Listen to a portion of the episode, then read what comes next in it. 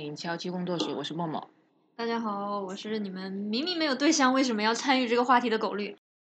大家好，我是隐私保护第一名的袁山。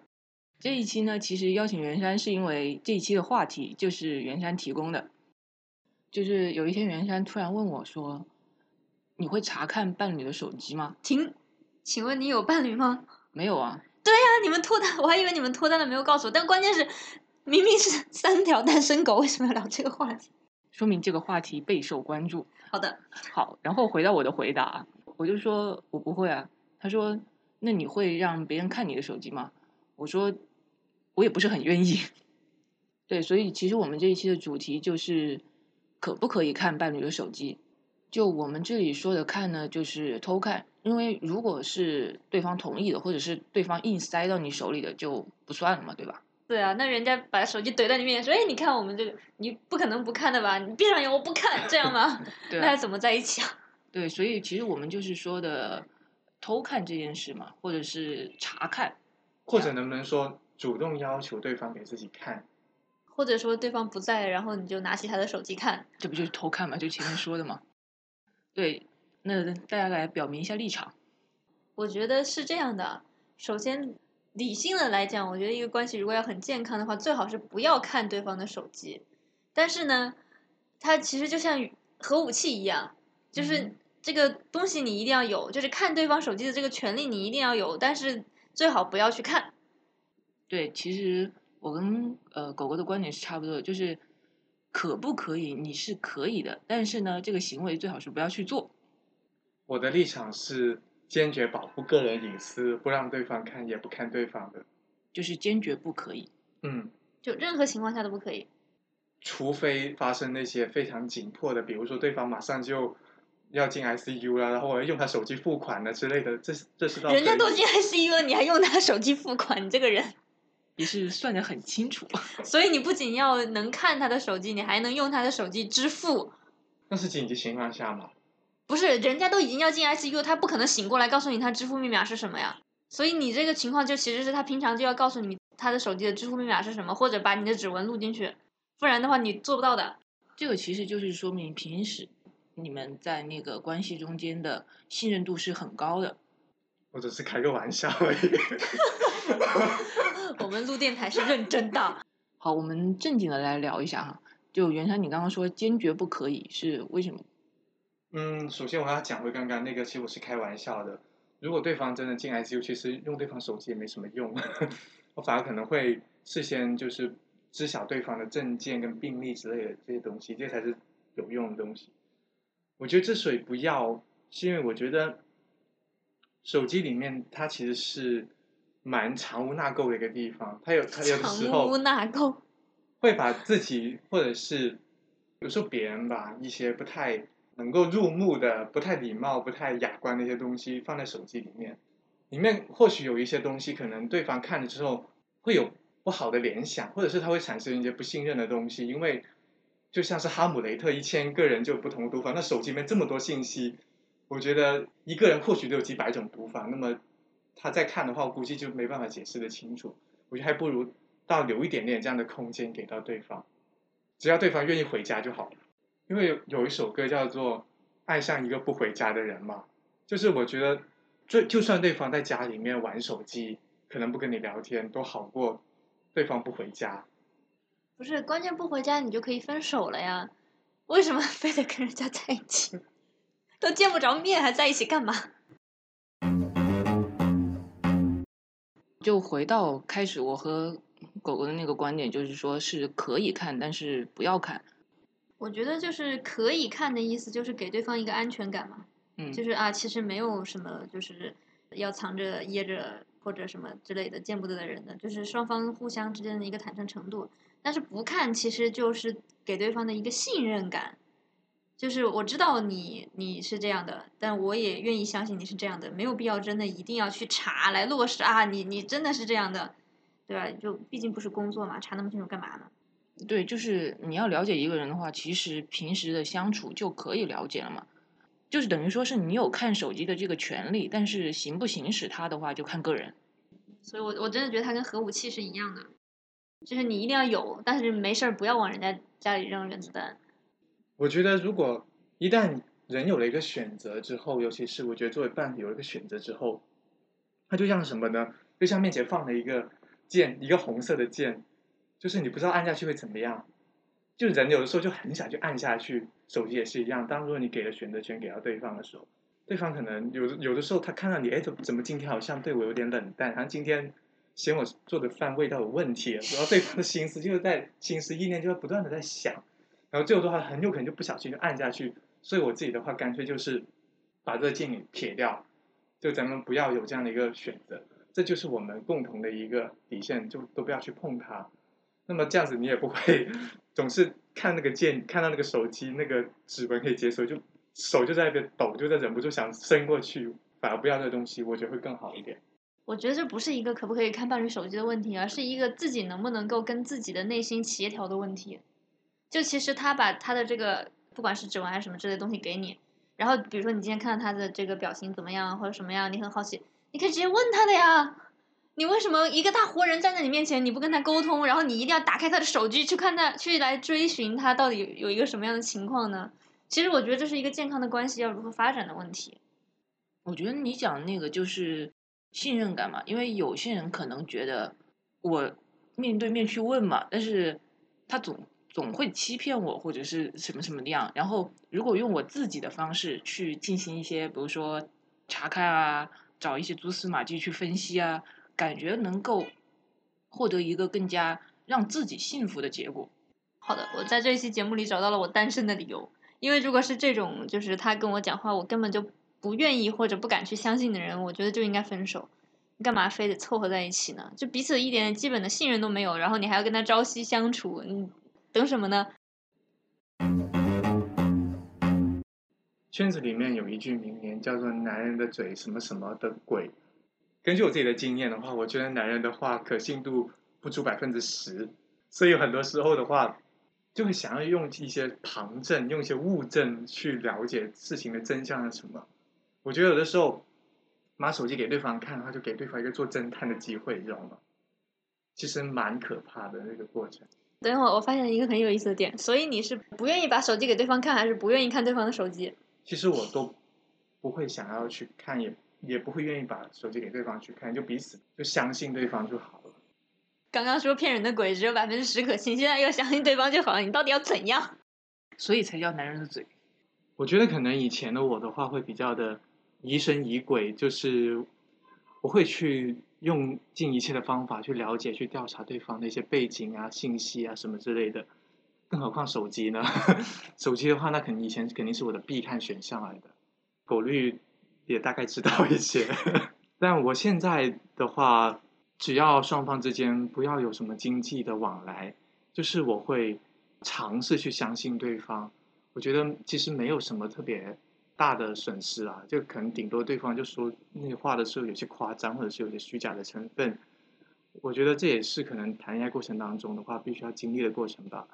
我觉得真正的要建立起一段亲密关系的话，不是看手机或者是对方说一两番话就能够建立起一种信任的。我觉得是一种长期的互相的相处，通过一些生活上面的细节去了解。对方的人品啊，了解对方的生活习惯啊，等等的，我觉得这或许是更靠谱的去建立信任感跟安全感的一个过程吧。哇，突然间觉得我好成熟哦，好好喜欢自己。你以为我们会信吗？其实我觉得袁山，你最近是不是有什么感情心事啊？因为从你给我们提供的这个话题到你现在聊的这个状态，感觉你最近是不是有心事？我最近的话，应该是变得越来越成熟，越来越美好了。你真的以为我们会信吗？没有了，我是为什么对这个话题这么感兴趣？因为我今天在网上面有看到有人在聊这个问题，他是一个 gay 跟一个拉拉做的一个节目，那个 gay 就是说一开始的话他会介意对方用一些交友软件，就是谈恋爱之后他介意对方用交友软件，那么之后的话慢慢就觉得这个事情好像是拦不住了。觉得事情拦不住了？就是对方用交友软件这件事情，其实是没有办法能够拦住他的。包括我身边一些朋友，他们都是一开始很介意对方使用交友软件，到后面发现对方的话可能就上班的时候赶紧下载，然后下班的时候就把它卸载掉。后面还是通过那个安卓市场的下载记录，发现对方用了交友软件。我的天呐，你们查手机查的也太细了，还要看下载记录，我的天！对，然后另外一个拉拉他就说，他跟他女朋友呢，就是会互相上对方的交友软件，然后呢，互相对对方的信息特别的透明化。那么我看完之后，我就会在想，哎，到底哪一个会更适合自己呢？我我我也不晓得哈。但我会觉得，如果我自己的信息跟对方的信息是透明的，包括对方能上我的交友软件，尤其是我的粉丝还比对方多的时候，我在想对方会是怎样的一个心态？对方会不会崩掉？或者是对方会不会在想，我是不是做些什么事情，然后别才会有来关注？反正就是，这就是一个无限联想的。过程。等一下，我没听懂，为什么你粉丝多他就要崩掉？因为他担心我会不会发一些骚照片，然后虽然上面已经没有显示出来，但他不知道我过去有没有发过。OK，那这其实是 gay 和拉拉很不一样的地方，就是在拉拉的交友软件上，有很多就是已经找到对象的拉拉会两个人，因为他有那个关联情侣的功能嘛，然后他们会关联情侣，然后一起在软件上秀恩爱，就这是一个很常见的操作。我我不知道，gay 的软件里会有这样的。目前来说，我是没有看到过有那什么情侣互相关联，但我记得好像以前 QQ 是不是有什么情侣 QQ，还有什么情侣空间？这个我倒是听说过。我们先别聊那个，我们谈交友软件。对，那 QQ 也是交友软件啊。OK，不过那很旧之前了。嗯。gay 的话倒没有，有的时候会有一些什么秀出你的情侣照啊之类这种专题的活动，但。比较多的还是那种秀个人魅力的啦。就是说，gay 的软件，它在那个设置上面就没有让两个人绑互相绑定为情侣这个选项。啊，当然没有，当然没有。而且我还发现呢，就是有一部分的给他们会把自己的状态设置为那个呃恋爱中之后，反而会有更多的关注。有些呃人会故意把自己设置为恋爱中，然后再去撩别人。我其实一开始不是很懂这种骑驴找马的文化到底是怎么回事，但我我发现，嗯，越来越多的人这么做，我在想，会不会这也是一种叫做绿帽情节呢？哦，我不晓得哈，可能有一部分人会喜欢这种绿帽情节的东西，反正我不喜欢。具体绿帽情节到底是什么意思啊？绿帽情节应该是一种比较小众的癖好，就是。啊，首先第一个喜欢自己戴绿帽，就自己的伴侣跟别人发生关系；，另外一种呢，就给别人戴绿帽，就是绿了别呃自己的朋友或者是就是反正跟啊有伴侣的人发生关系这样子。就这是一个比较小众的文化，但是啊，我我最近关注到的啊还挺多这样的一些朋友的。对啊，但他他戴绿帽，他为什么会他是会开心吗？还是？对他会感觉到开心，这是一种比较特别的感觉。就是那种出轨的刺激感嘛，就是觉得呃平平淡淡不是真，就是一定要 闹天翻地覆才好嘛。对，就喜欢一些抓马的东西。当然，这只是一些部分的啊小众文化了。对，但确实没有像啊你们说的那啊那款软件那样子有这么强大的一个情侣连接的作用。对啊，就经常你看到有一些人可能在晒一些什么生活照啊，你觉得挺好，然后点进去一看。他那个呃资料名字下面就会显示与某某某相恋多少多少多少天这样。哦，那我们倒没有这个，顶多就一个恋爱中，而且很多都是假的恋爱中，就是为了去叫啥满足自己的绿帽情节的恋爱中是吗？对。嗯，我们好像扯得太远了。其实我们本来是在聊可不可以看手机，但是奇怪的知识点又增加了。对。其实我很好奇一个问题，就是我自己的话，如果说非得要看的话，那也就看了吧。比如说微信的话，实在要看的话，没办法，那就看微信。但有一些软件的话，我是不太愿意被打开的。比如说支付宝，比如说我的那些记事本，就记录我的心情日记的记事本，还有我的记账单。同花顺啊，那些呃理财软件，这些都是不能被打开的。说的好像你有同花顺一样。对，还有一个最重要的就是我的交友软体，那是绝对不能交友软件是绝对不能被打开的，因为他看到之后，他一定知道我的粉丝比较多很多，他会焦虑。我觉得那所以这好像已经有一个明确的对象了哦，他他知道这个人的粉丝比他少很多哦，我们是不是要八卦一下他？其实我是想说，那他可能能够打开的就只有高德地图了。可能还有网易云音乐什么的。网易云的话可能要谨慎一点，因为里面有些留言可能对有一种可以把一切软件都用成交友软件的感觉。对，我之前还看到一个那个帖子，就是现在的 gay 把闲鱼用成了交友软件。说起闲鱼，我觉得它上面确实会有一些就是很乱七八糟的东西，因为我会在上面看那个二手的器材嘛。但是有一次，他他的首页就出现了一个就是卖那种照片的，就是那种小黄片一样的那种照片，还有什么可能是所谓的原味丝袜之类的东西。你们的闲鱼到底都是什么奇怪的开关啊？我怎么从来没收到过这种东西？我都是看帖子才知道，原来有人用闲鱼来交友。其实我想接一下许律师刚刚说，高德地图也是不能随便被打开的，好吗？因为别人打开高德地图，发现我的家居然不是你收藏的地址，然后自己收藏的地址是某某酒店、某某小区，那么对方其实也会有一些担忧，所以这个也不是随便能打开的一个软件。好的，我终于知道为什么你要坚定的说不能看手机了。对你戏好多，已经跟不上了好吗？甚至是连美团外卖都不能随便打开，好吗？为什么呀？比如说上个月的话，你点餐的地点都相对固定，就是那几个地方，什么珠江新城啊，或者某某城啊之类的。然后这个月突然间发现，哎，你怎么在遥远的郊区点过一份外卖呢？你怎么在另外一个什么花都啊，什么啊崇欢那地方点过一份外卖呢？为谁点的呀？快说，快解释！那这个时候你其实就很难解释，就你知道很多的秘密，就从这些小细节当中就会暴露出来。不是，我觉得你这个说的已经不是看不看对方手机的问题了，这简直就是要不要把对方当犯人一样来审的问题了。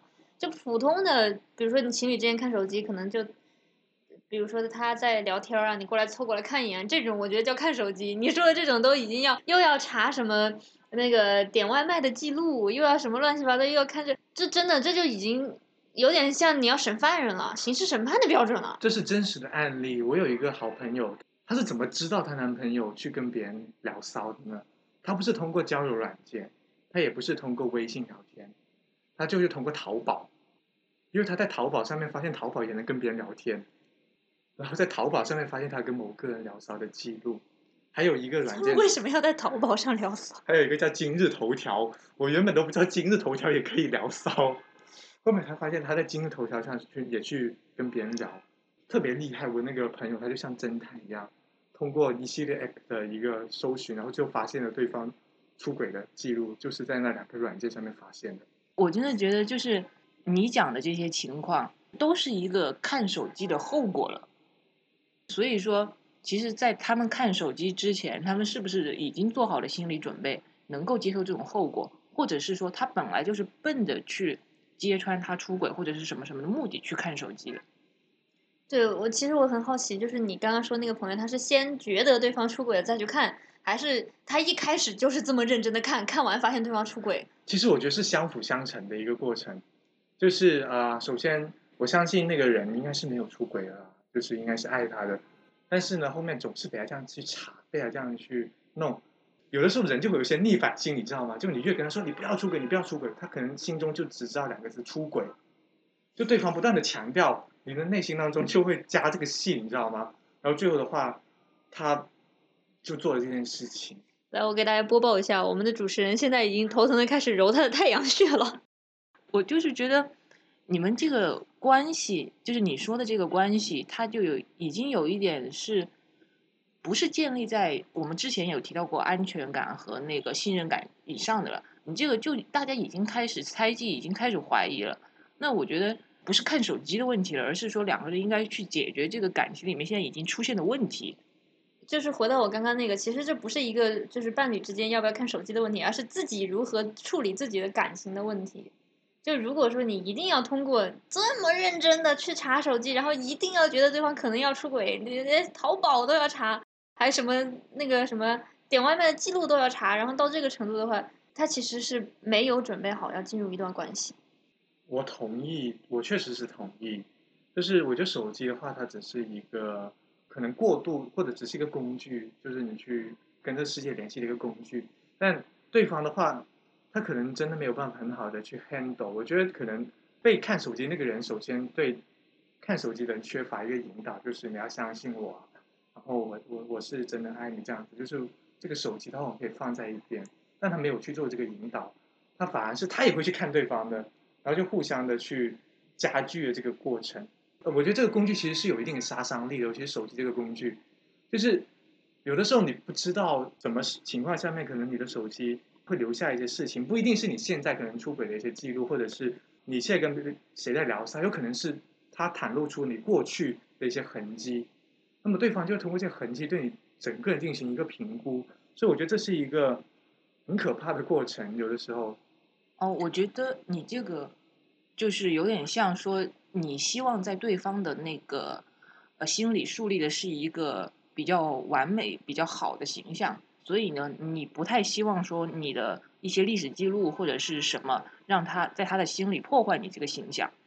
因为我觉得其实形象一定是会慢慢的就是瓦解，然后再重塑的嘛。那如果对对方是通过这种方式，就是去了解你，然后去挖你的信息出来的话，我感觉这种过程其实是会。影响到两个人的关系，我就想到另外一个点，就是你刚刚讲说两个人互相去像这样非常细节的去查对方的手机。我想到另外一个事情，就是其实我们对关系的态度到底是怎么样的？我觉得谈恋爱，它如果把我们把它比喻成一个打游戏的话，那其实谈恋爱应该是两个人组队一起去打外面的怪兽，而不是说一个感情中间两个人互相是彼此的怪兽，两个人对打。所以我觉得这个态度本身是很重要的，搞清楚自己的心态，然后才能够有一个健康的关系。对，其实我自己不去看那把手机，其实我觉得我会把这当做是一个 signal 是什么手机，这是我了解对方的一个我进去，就是这个东西的话，我不要去迈过它。就我了解对方可以，但通过生活，通过细节，通过这种慢的节奏去了解，不是通过手机。一下子把对方的所有的征信记录、所有的啊背景调查、所有的他的可靠的东西全部一次过调查出来，结果就手机里面要了解更真的很快，尤其是打开对方的 app 一下，你就能知道这个大概怎么样的情况。但我不想这样，所以会给自己一个信号，一条线画在那边，我就不迈过去，我就给自己多一点点耐心跟时间。其实我是刚刚想到，就是你开始说的那个关于历史记录暴露个人形象的问题。但是我始终觉得，如果你要进入一段关系的话，当然需要看到这个人好的一面以及差的一面。我以前看过一句话，他大概是说的：你如果不能接受我最差的一面，那么你也不值得我最好的一面。我就是觉得说，你肯定会看到一个人的很多面的，你不能只把自己塑造成一个完美的形象，或者是把对方在你心里只有一个完美的形象，那你就是在跟一个想象在谈恋爱。好的，那又开始我的灵魂疑问：我们明明都是这么通透的人，为什么都还单身呢？那我们最后就给狗绿来发一个交友广告吧，反正联系方式都在下面，大家都可以看到。什么乱七八糟的！来，我们来打一个背景调查的广告吧。就刚刚这个我们的袁山同学讲的，关于可以把对方的各种信息啊都进行查询啊，看看对方有没有什么，对吧？各种信息这种调查，其实我们是可以做的。好，大家如果有什么就是想联系狗绿的，请拖到文章最下部分给我打钱是吗？最下部分是打赏吗？